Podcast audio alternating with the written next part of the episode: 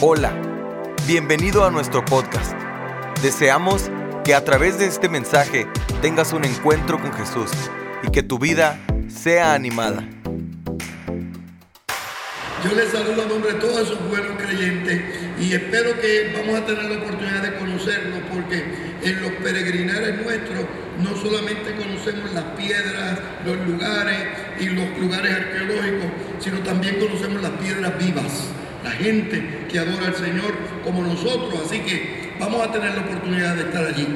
¿Cuántos tienen la maleta ya hecha? ¿Ah? ah gloria a Dios, que ya, mire, ya la cosa va bien. este fue el primero que alzó la mano. Pastor, está la cosa buena. Déjenme, miren lo que voy a hacer. Les voy a predicar de Juan, el Evangelio de Juan. Luego voy a llamarlos al altar para orar por algunos de ustedes. Y tercero, vamos a venir todos al altar para cantar algo en hebreo y bendecir a alguien al Señor. ¿Qué ustedes creen? ¿Podremos hacer eso? Y déjenme comenzar de la siguiente manera. Miren, uno de los grandes gozos que nosotros tenemos como cristianos, una de las bendiciones que nosotros tenemos es que en vez de un evangelio, nosotros tenemos cuatro. En vez de un solo texto del Evangelio, nosotros tenemos cuatro Evangelios. Porque cuando tenemos cuatro perspectivas de la misma persona, del mismo evento, de los mismos sucesos, de las mismas reflexiones, nuestra comprensión de la persona y de los eventos se amplía. Por ejemplo, si yo quiero saber bien cómo es este micrófono, pues yo puedo verlo únicamente desde este ángulo y yo puedo decir que el micrófono me está mirando y que es oscuro. Pero para saber cómo es de esta parte y de esta otra parte y de este otro lugar, yo le tengo que pedir al hermano que me explique que él ve aquí, otro hermano a la derecha y otro hermano a la izquierda, para tener un panorama más amplio de lo que es un micrófono.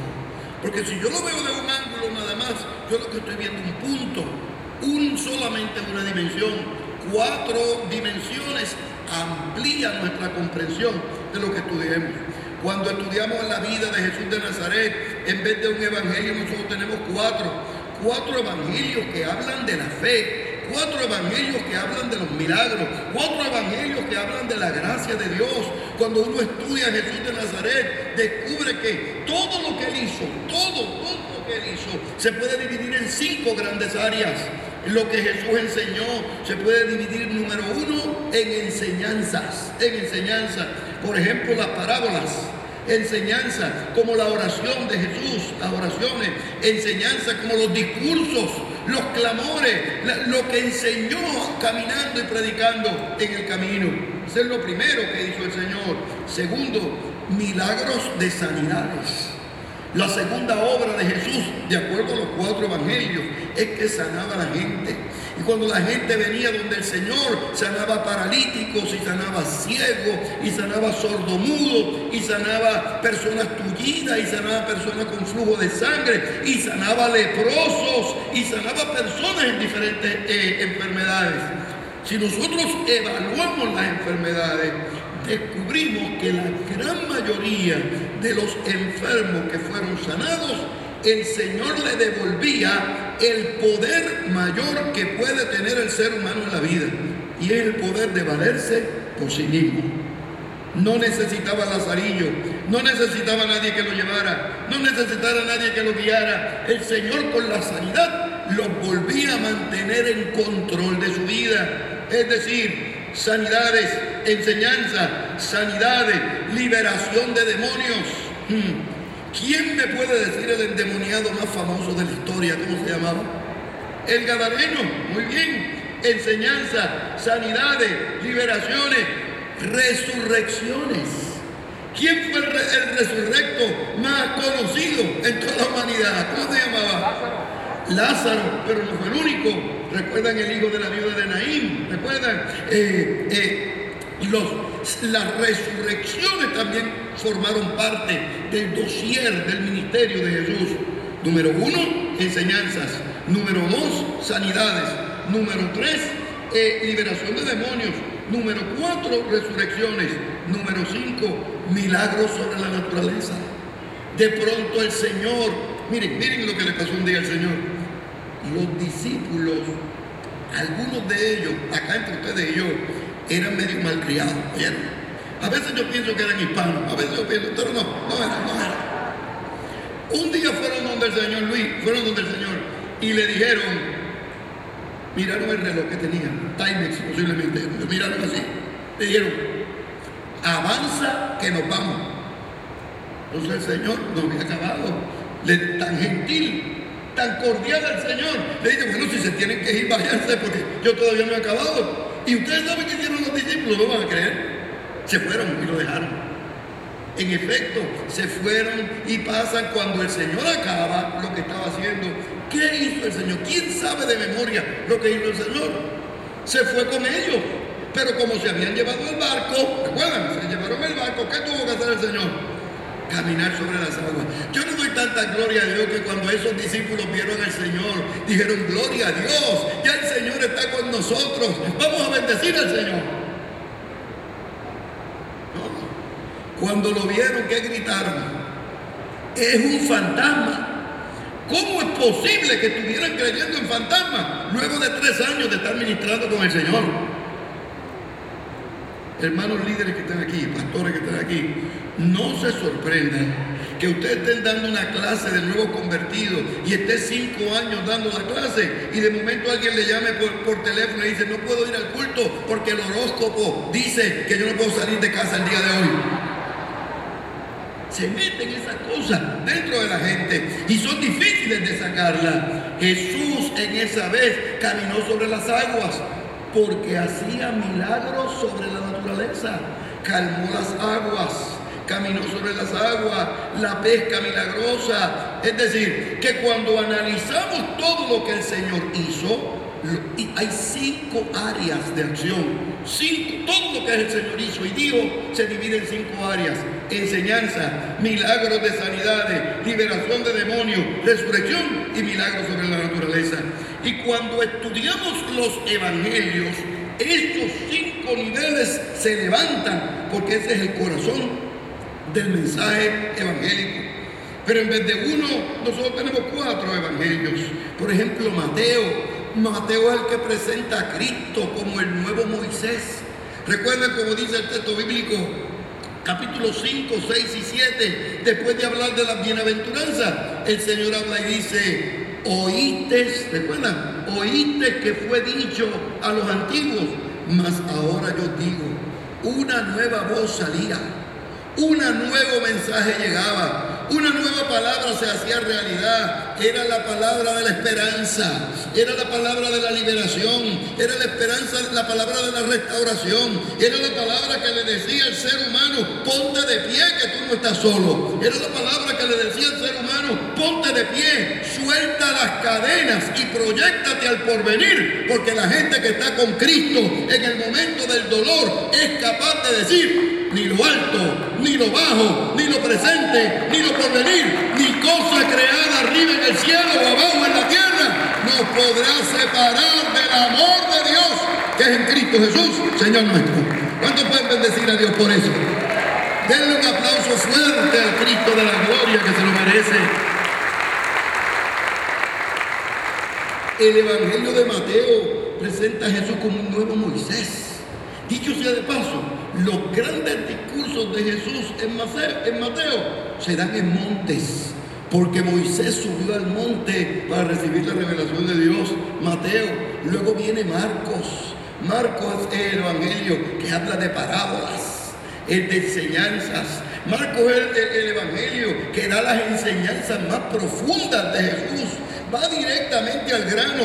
Obvio Belén, obvio la estrella, obvio Herodes. Y en Marcos Jesús comienza con la revelación que se da a Juan el Bautista y sigue su ministerio. Lucas, sin embargo, está interesado no solamente en las parábolas, sino en los milagros. Porque para Lucas, que era médico, los milagros son importantes.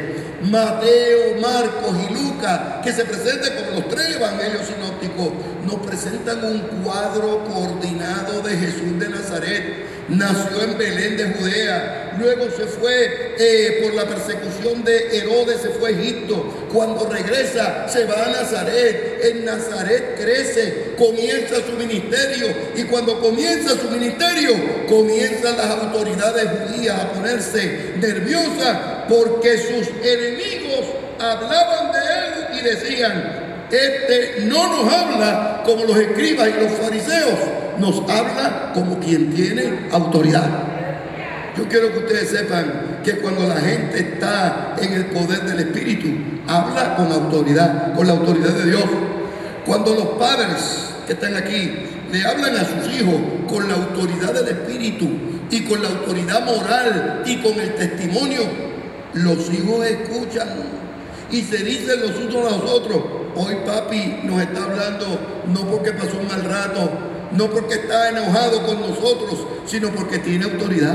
Escúchame, esposas que están aquí y esposos que están aquí, los cónyuges cuando se ponen en las manos del Señor y reciben la revelación divina, hablan como quien tiene autoridad. Y uno tiene que escuchar la palabra de Dios, el mensaje de Dios, de la forma en que venga a nuestra vida. De forma tal que nosotros podamos recordar que se seca la hierba, se marchita la flor, pero la palabra del Dios nuestro permanece, permanece y permanece para siempre. Todos los matrimonios que están aquí, levanten la mano. Todos los matrimonios que están aquí. Ahora apriétele la mano a su esposa y a su esposo y dígale, eso lo están diciendo por nosotros. Para que escuche lo que su cónyuge tiene que decir. Pero los primeros tres evangelios presentan el panorama. El evangelio de Juan presenta un Cristo nuevo, un Cristo transformador. En el evangelio de Juan no se comienza en Belén de Judea, Comienza en Génesis 1. ¿Quién recuerda de memoria cómo empieza el Evangelio según San Juan? En el principio era el verbo y el verbo era con Dios y el verbo era Dios. Es decir, en el día 1, en la hora 1, en el minuto 1 y en el segundo 1, ahí estaba el verbo de Dios preparándose para darnos a nosotros vida y vida en abundancia en el Evangelio según San Juan, el Cristo de Juan es un Cristo poderoso, es un Cordero que triunfa, es un Señor de autoridad y lo presenta de forma tal que nosotros nos quedamos impresionados con el Cristo de Juan. Por ejemplo, uno puede estudiar Juan de lo, como se conoce de forma canónica. Capítulo 1, verso 1, 2, 3, 4. Capítulo 2, 1, 2, 3. Capítulo 3, verso a verso, capítulo a capítulo. Pero hay otra forma de estudiar el Evangelio según San Juan. Yo quiero que ustedes sepan que el Evangelio según San Juan tiene una serie de dichos, de frases de Jesús que se conocen como los dichos del misterio. Es decir, que uno conoce todas las palabras, una, dos, tres, cinco, seis, diez palabras, las conoce todo. Pero cuando uno da una, la une, el significado es mucho más amplio. Hay dichos de misterio. Miren este el viento sopla. ¿Recuerdan? De dónde quiere. Tú no sabes de dónde viene ni a dónde va. Así son los nacidos del Espíritu. Frases de misterio. Del, esta otra. Del interior. ¿Qué pasa? Surgen ríos de agua viva que saltan para vida eterna. Frases de misterio. Que, el contenido, el significado es mucho más allá de las palabras. Escuchen este, este sí que es interesante. Antes que Felipe te llamara, ¿recuerdan cómo dice el texto? Cuando estabas debajo de la higuera, yo te vi.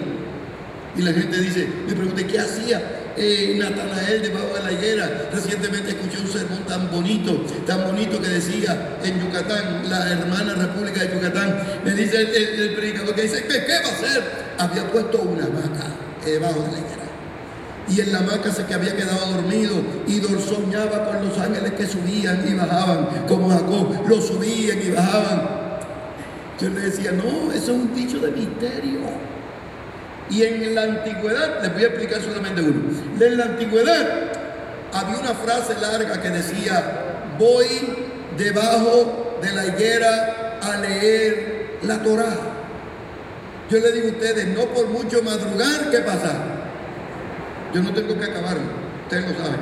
Pero entonces aquí el hermano que está aquí con la tecnología me contesta, ah, pero al que madruga, no hay que decirla, no hay que rezarlo todo. Pues en la antigüedad había esa frase, voy debajo de la higuera a leer la Torah, con el tiempo se cortó un poquito. Voy debajo de la higuera a leer. ¿A leer qué? La Torah. Se acortó un poco más. Voy debajo de la higuera a leer. voy debajo de la higuera. ¿A qué?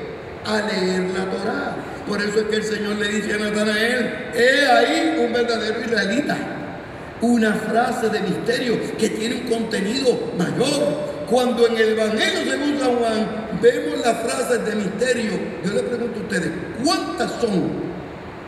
Siete frases de misterio. Cuando estudiamos el Evangelio según San Juan, no solamente vemos frases de misterio, sino que los milagros de Jesús en el Evangelio según San Juan no se llaman milagros, se llaman señales milagrosas. Ahora yo le pregunto a ustedes, ¿cuántas señales milagrosas hay en el Evangelio de San Juan? Siete. Siete dichos de misterio, siete señales milagrosas, y como si fuera poco. En el Evangelio de San Juan están los grandes yo soy. ¿Recuerdan los grandes yo soy de Jesús? Yo soy el camino, la verdad y la vida. Yo soy el buen pastor. El buen pastor su vida da por la... Yo soy la puerta. Yo soy la resurrección y la vida. Yo soy la luz del mundo. ¿Cuánto yo soy ustedes creen que hay en el Evangelio de San Juan? Siete. Porque el Evangelio se escribe para presentar una figura excepcional. Jesús de Nazaret no era un predicador cualquiera. Y para Juan, Jesús de Nazaret era el Señor del universo y de la historia. Era el Cristo de Dios. Era el Cordero de Dios que vino a quitar el pecado del mundo. Para el Evangelio según San Juan, Cristo era el Señor de la vida, el Señor de la autoridad, el Señor de la virtud. Y cuando anunciaba la palabra de Cristo, recordaba a Isaías que hablaba y decía, los jóvenes se flaquean y se cansan, los ancianos se, caerán y tendrán dificultad, pero los que esperan en el Señor cobrarán nuevas fuerzas. Correrán y no se cansarán, caminarán y no se fatigarán, porque los que esperan en las promesas del Señor son como el monte de Sión, que no se mueve, sino que permanece, permanece, permanece para siempre.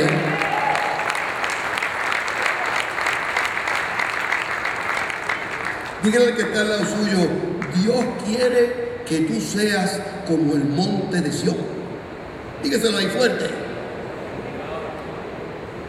Ahora, la que oyó, el que oyó, respóndale, sí, yo voy a permanecer para siempre, por eso quiero perseverar. no deje de venir a la iglesia por nada.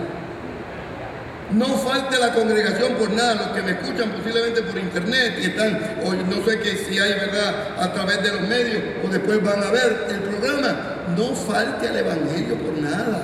En la reunión de los hermanos y de las hermanas le bendice. Puede ser que el sermón haya sido para su esposo o su esposo, pero sabe si saluda a alguien allí en la puerta y ese alguien tenía un mensaje para usted o le da la bienvenida al pastor y el pastor tiene una palabra no solamente en el sermón, sino una palabra para usted, porque uno tiene que estar donde Dios quiere que uno esté.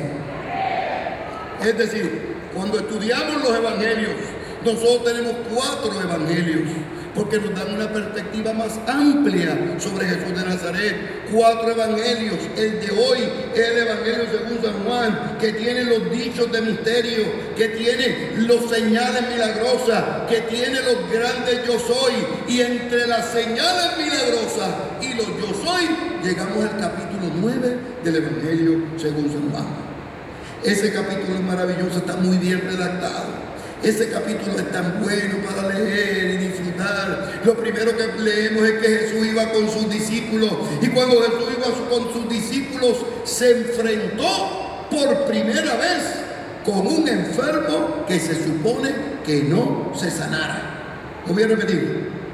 El enfermo del capítulo 9 del segundo, eh, de, eh, eh, Juan 9, primero y segundo versículo, ese enfermo tiene apellido ciego y el apellido es de nacimiento. Y en la antigüedad se pensaba que si usted venía de nacimiento, de cierta forma, moría así. Hay personas pensaban en la antigüedad que si uno se quedaba ciego porque había recibido un golpe aquí a la derecha, muchos pensaban que si le daban aquí a la izquierda volvía a recibir la vista. Esa era la perspectiva que se tenía en la antigüedad. Entonces, pero aquí hay uno que se supone que no se sanaba, sanara. Y era la primera vez que el Cristo especialista en sanidades se iba a encontrar con un enfermo que se supone que no se sanara. Y cuando los discípulos ven el potencial de dificultad, cuando los discípulos ven que por primera vez alguien va a decir no se sanó, cuando ven eso, los discípulos intervienen y le preguntan a Jesús, Señor, ¿quién pecó? ¿Recuerdan? ¿Este o sus padres? Interesante esa pregunta, interesantísima esta pregunta. Lo primero es que los discípulos no habían entendido bien la teología. Ya Ezequiel y también Jeremías habían dicho, nunca más en Israel se va a decir que los padres comieron las uvas agrias y los hijos sufrieron la dentera. Es decir, que los pecados de los papás los pagan los papás y los pecados de los hijos los pagan los, eh, los hijos pero no hay pecado que se herede ni actitud que se herede. Cada cual es responsable de sus propias actitudes. Por eso es que queremos tomar decisiones que bendigan a nuestra familia, que bendigan a los que están alrededor de nosotros, pero nosotros vamos a ser responsables con nuestras decisiones. Lo primero, no cogieron, no tomaron bien el curso de teología de los discípulos. Segundo, cuando están preguntando, no se dieron cuenta de lo siguiente. Miren, cuando Cristo llega a un lugar, cuando el Señor llega a un lugar, está buscando a quien bendecir. El Cristo de la, en la mañana de hoy está buscando a quien sanar, a quien ayudar, a quien liberar. ¿Quién llegó el día de hoy con un problema familiar para bendecirlo y ayudarle en el nombre del Señor? Cristo el día de hoy ha llegado aquí para extenderle la mano, para romper cadenas, para liberar, oh, para hacer que usted salga de aquí liberado por el poder de Dios. Mientras Jesús está buscando a quien bendecir, mientras Jesús está buscando a quien liberar, mientras Jesús está buscando a quien sanar, a quien ayudar, a quien transformar, los discípulos estaban buscando a quien culpar. Miren qué cosa está más extraordinaria. La pregunta de los discípulos, ¿quién pecó? Es decir, ¿de quién es la culpa?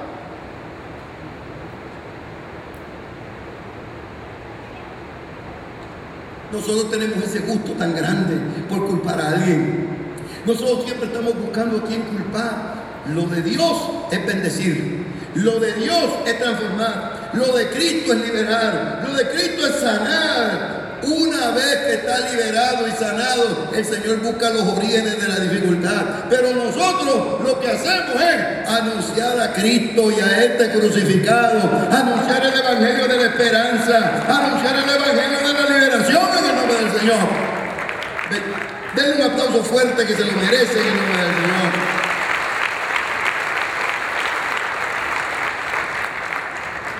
Nuestro ministerio no es el ministerio de la sospecha. Nuestro ministerio no es el ministerio de buscar culpables, de jueces.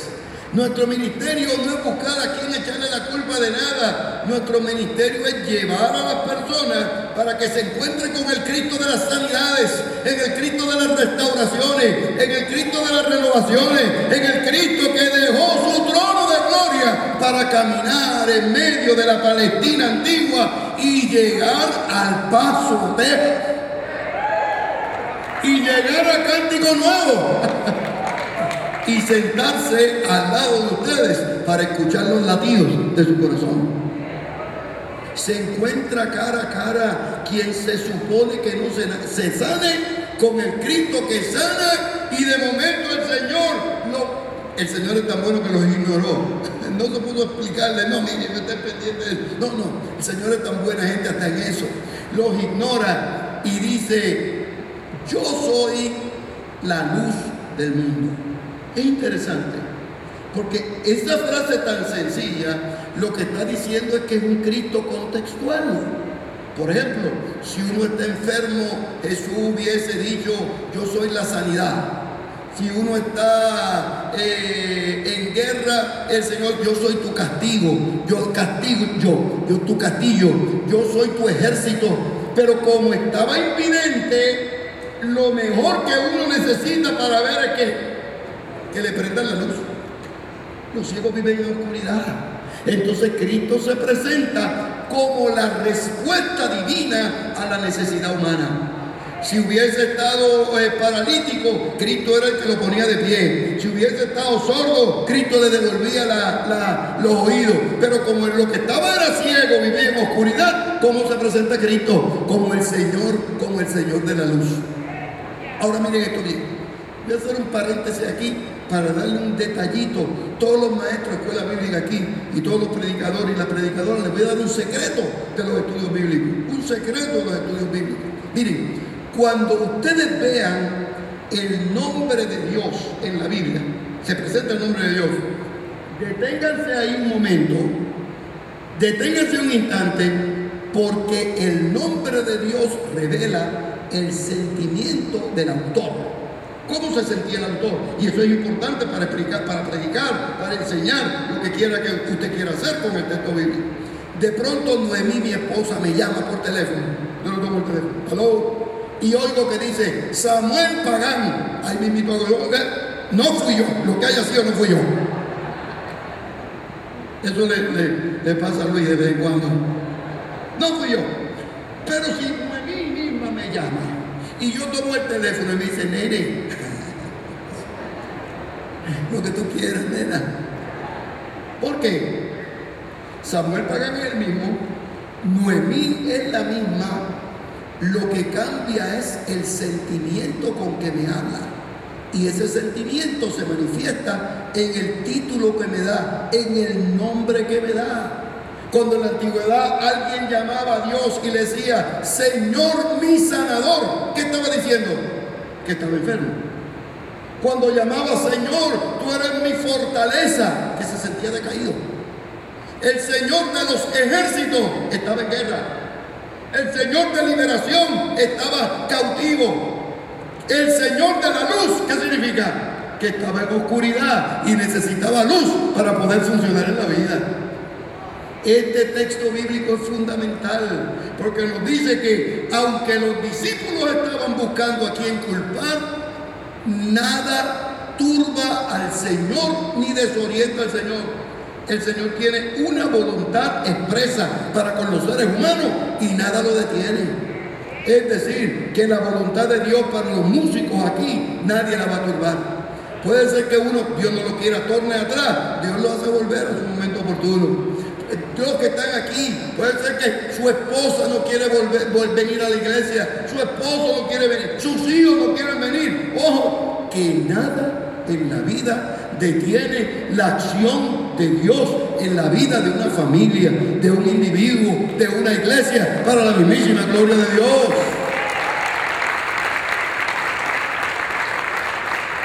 Dígalo conmigo, nada me separa del amor de Dios que es en Cristo Jesús, Señor nuestro. Miren, miren lo que dice el Señor. Ahora aquí se complica la cosa. Este es un texto muy bonito, muy bien hecho. Voy a ir ya culminando. Miren lo que se le ocurre hacer al Señor. Yo hubiese actuado de otra manera, pero yo no soy el Señor. Lo miró desde arriba abajo, escupió en tierra preparó lodo con la, con la saliva, se lo puso en los ojos y le digo al invidente, ahora ve y lávate al estanque si lo ve. Y eso lo hizo. Ahora miren, si alguno de ustedes quiere saber cómo se siente la saliva y el lodo en los ojos, cuando acabemos el culto podemos salir y yo le preparo un poquitito allí. Y si se me acaba la saliva, buscamos la del pastor Luis, algunos de los hermanos aquí. Cuando me estén saludando en la puerta, me pueden hacer cualquier pregunta, excepto cómo fue que el invidente, que era ciego pero que no era bobo, se dejó untar eso en los ojos también. Es difícil comprender esta frase. Hace algunos años yo estaba en Nicaragua enseñando cómo traducir el Evangelio según San Juan y llegamos a esta porción. Esto es una porción difícil, un texto, ¿verdad? Difícil de explicar. Entonces hay varias explicaciones. Hay una explicación que se conoce como la explicación sociolingüística. ¿Recuerdan ustedes cuando Eliseo, el general sirio, recuerdan el general sirio que tenía lepra, fue donde Eliseo y le dice a Eliseo, el, sirviente, el, siervo del eh, general, fue donde Eliseo y le dice, mire, ahí está mi general para que lo sane. Eliseo no siguió ningún protocolo alguno, no fue políticamente correcto. Miró por la ventana y que se vaya a lavar río El general no le dieron el protocolo. Lo primero que dice, mire, este es un río contaminado. Los ríos en Siria están nuevos y buenos. ¿Cómo yo voy a lavar en ese río? El siervo del general le dice, como le diría el gran teólogo mexicano, eh, Luis Miguel, le dice, no sé tú, pero yo me iría a lavar en ese río. Le dice, muy bien, muy bien. Eh, pero el milagro fue que el hombre se metió al río y ¿qué sucedió? Se sanó. la frase de Eliseo fue, ve y lávate a. Los estudiosos de Juan dicen que el Evangelio según San Juan, lo que Jesús dice, ve y lávate a, al estanque de Siloé, que era cerquita. A última instancia, lo que sana no son las aguas benditas, sino la obediencia a la palabra y a la revelación de Dios. Lo que sana no es lo que le echan por la cabeza a usted. Lo que sana es lo, que, sana es lo que sale del corazón de Dios, ¿Qué sucede?